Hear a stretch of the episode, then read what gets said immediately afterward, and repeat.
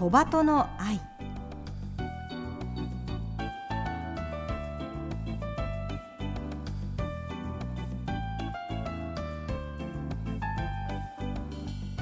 小鳩の愛ポッドキャストまたはラジオクラウドでお聞きの皆さんこんにちは。日本テレビアナウンサー杉野真美です。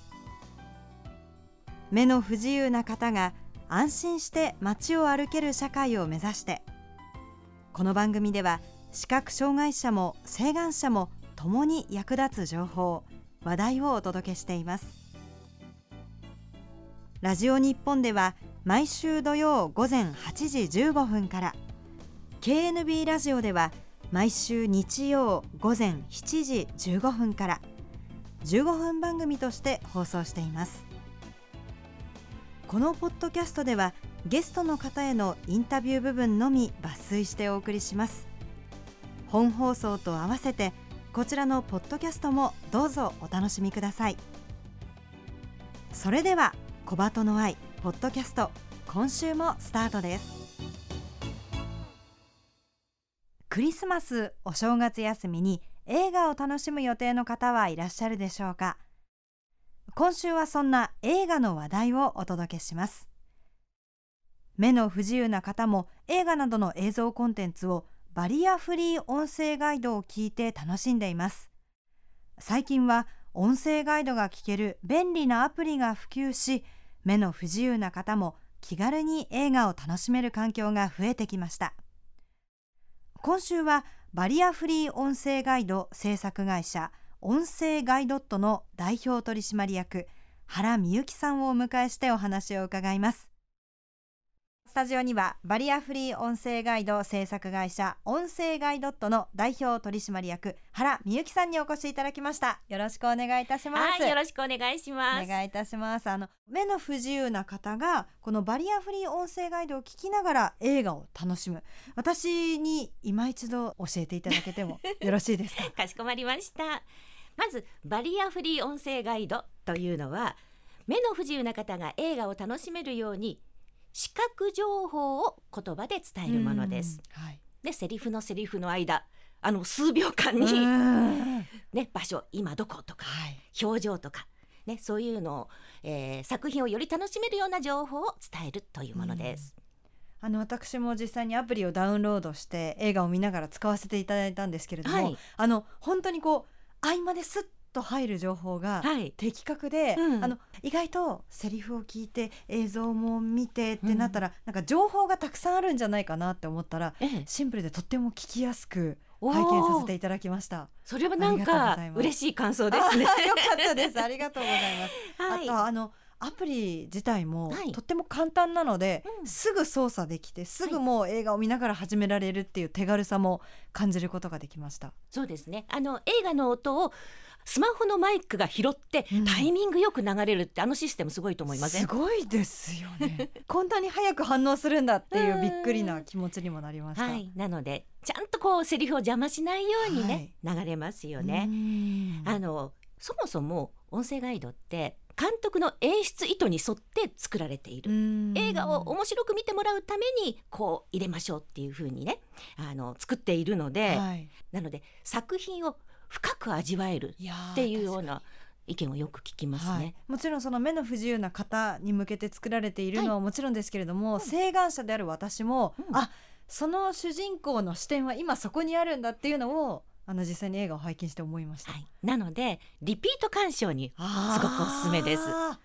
なるほど、はい、今好きな映画何回もね、うんうん。ご覧になる方多いですもんね、はい、確かにそういう使い方がありますね。うん、、あとは推しの表情をこんな風にかっこよく言ってくれたら余計キュンとくるわっていうなんかな、るほど。うん、言葉にされるとなんかぼやっとしてたものがすごいくっきりするじゃないですか、はいはい。だから余計キュンときたり余計怖かったりとかん。なんかそんな効果もあります。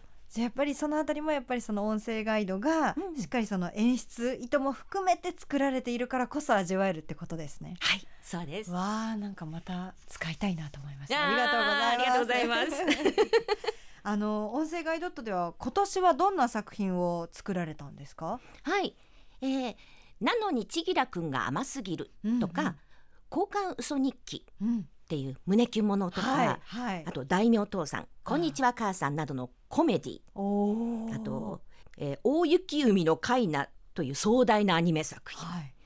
お前の罪を自白しろっていうミステリーとか、うん。まあ本当にいろんなジャンルのジャンルも本当に幅広いですね。はい、劇場公開作品のほかあとはネットフリックスとかうん。アマゾンプライムなどの配信番組の音声ガイドもねはい、担当させてもらってます。ああもういろいろな作品が今ありましたけれども、うんそれをあのそれぞれ作られている工程も改めて教えていただいてもよろしいですか？はいまず映像と台本素材が届きます。そこから制作がスタートするんですね、はい。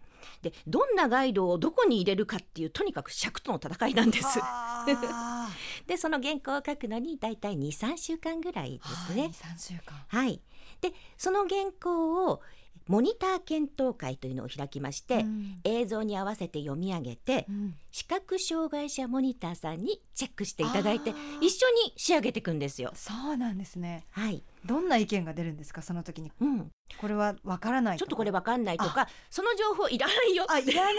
あ、その余計な音声話ガイドっていうのがあって、えー。あんまり説明しすぎてもね邪魔でしょ、はいぱそうなんですね。やっぱり想像する余地を残しておくっていうことと音でわかるようなことは言わない。だけどこの情報があるともっと楽しめるっていうねその色彩のことであったり、まあ、はい。はいいろんなこと、うん、もっと入れてほしいっていう、はい、作品によって、はい、ご要望をいただいてはい。一緒に作ってる感じですね見えない方と。あの視覚障害者の方がいらっしゃるモニター会でいろいろ手直しされるわけですか？はい、いっぱい手直し。そうなんですはいね。その出来上がった原稿を今度はスタジオでナレーターさんが収録。はい、でその完成音声ガイドはアプリで、はい、劇場で皆さんに誰でも聞けるという形になります。すここまででだから素材から、えー本当に劇場公開まではい。だいたい2ヶ月ぐらいかなっていう、なるほど。はい。えー余裕があって2ヶ月ぐらい。余裕があってそれで。じゃ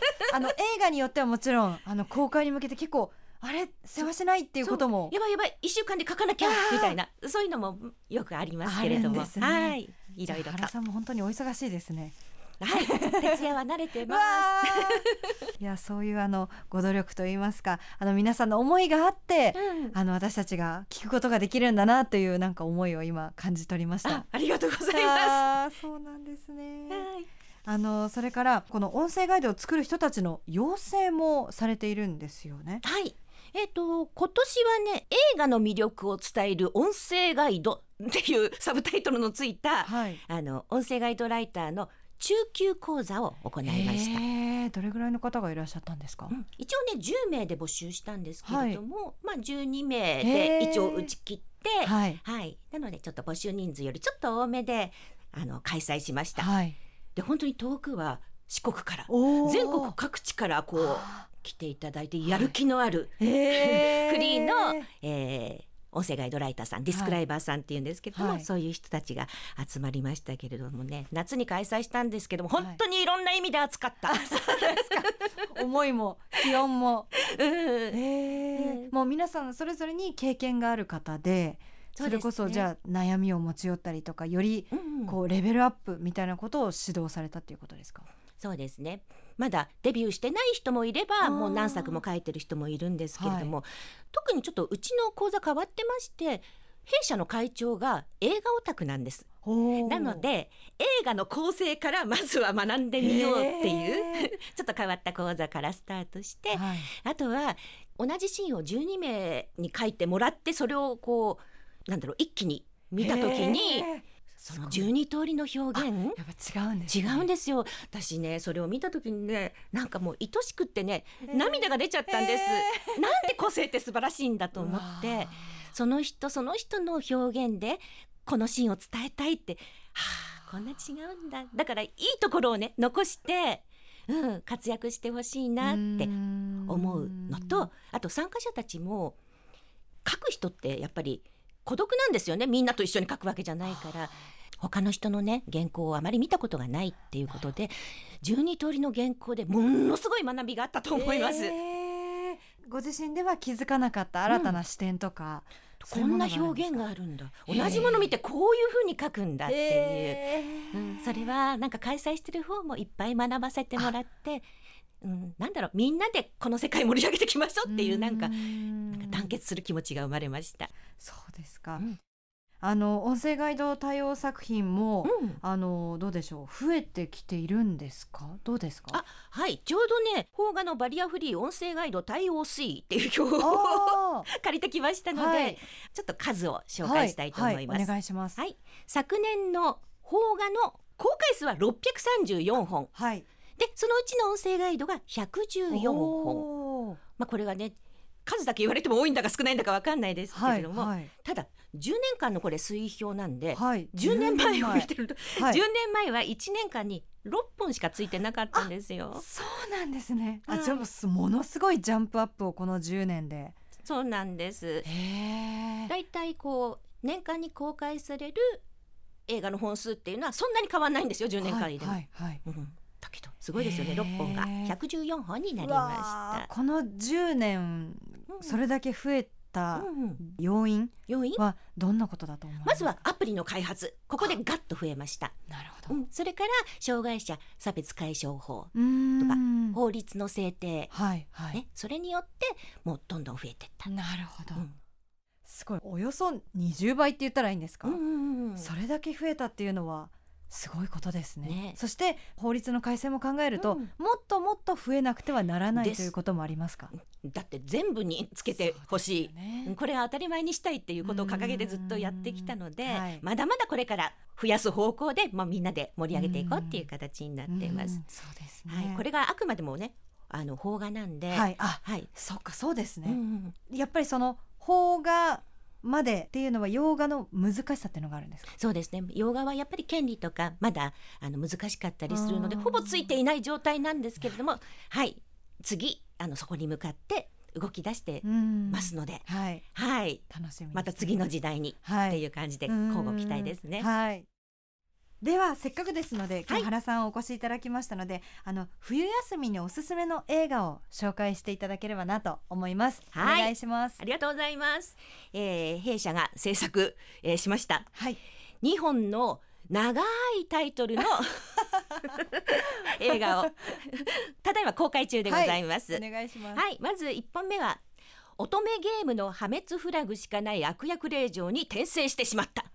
長いですね。これどんな作品なんですか？はい、通称ハメフラといって、えー超人気ライトノベル原作のアニメシリーズの劇場版なんですね。異世界転生ものプラス、は痛快ラブコメ。もういいものが掛け合わさった。そう。はい。もう乙女ゲームの中に転生ししてしまった主人公がはい。その破滅フラグをどう回避するか。へえ乙女ゲームやったことあります？乙女ゲームやったことないんですよ。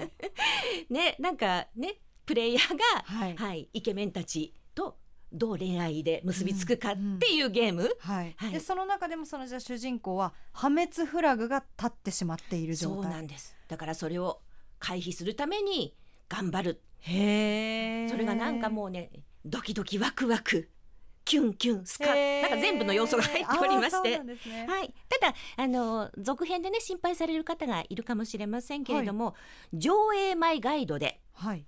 登場人物紹介もちゃんと入れてますので、えー。はい、初見の方も安心して楽しんでねください。そんなことまで音声ガイドはしてくださるんですね。はい、なので早めに行ってこうやって聞くといいですよ。確かに、うん。いやもうあの本当にあの目の不自由な方はもちろんですけれどもそのね続編で前の映画をご覧になってない方とかアニメご覧になってない方でも、それを聞いて まず映画を見れば、はい、そこからスタートできるっていうことですね、そうですね。私もぜひそれを活用させていただきます、はいありがとうございます、はい。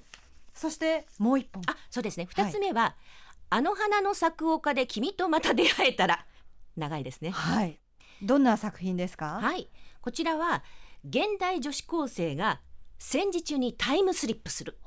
で、特攻隊の青年と恋をする。でも絶対そんなのって別れが待ってるじゃないですか。はいはい。まあ切ないストーリーなので、えー。ハンカチをご用意してご覧ください。はい。はい、で主演はあの NHK 連続テレビ小説「舞い上がれの」あの福原遥さん。あそれから死刑に至る病の水上講師さ、うん。んうん。じゃあで今ときめくお二人が。なおかつ最後に主題歌は福山雅治さん。そうなんです。もうねここでやられちゃうんですよ。いやーもうあの本当にハンカチタオルを用意してのうん映画ですね、はい、であのさっきのアニメはやっぱり尺がないのですごくあの音声ガイド入れるの大変だったんですけど。ニメってそうなんですか、うん。やっぱり難しいんですか？そうなんですよ。登場人物のやっぱりその声がお、うん多いってことですか？しなんかテンポも速いあ。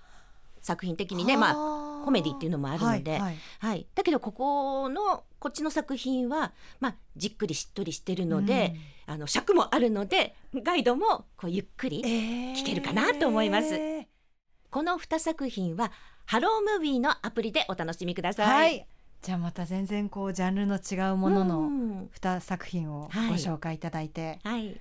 あのやっぱり音声ガイドを利用していただくのがすごく嬉しいことなんですけれどもぜひそれを SNS とかで発信してください。うん。聞いたよ。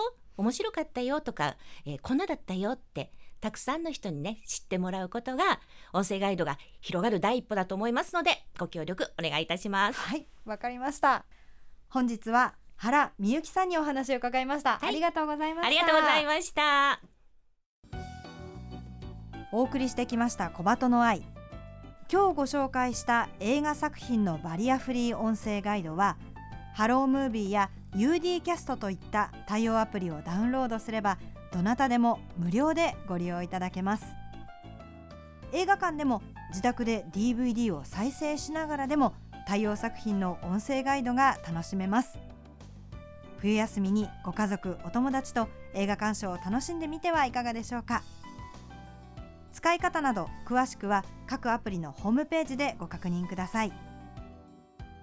ここまでのお相手は日本テレビアナウンサー杉野真美でした。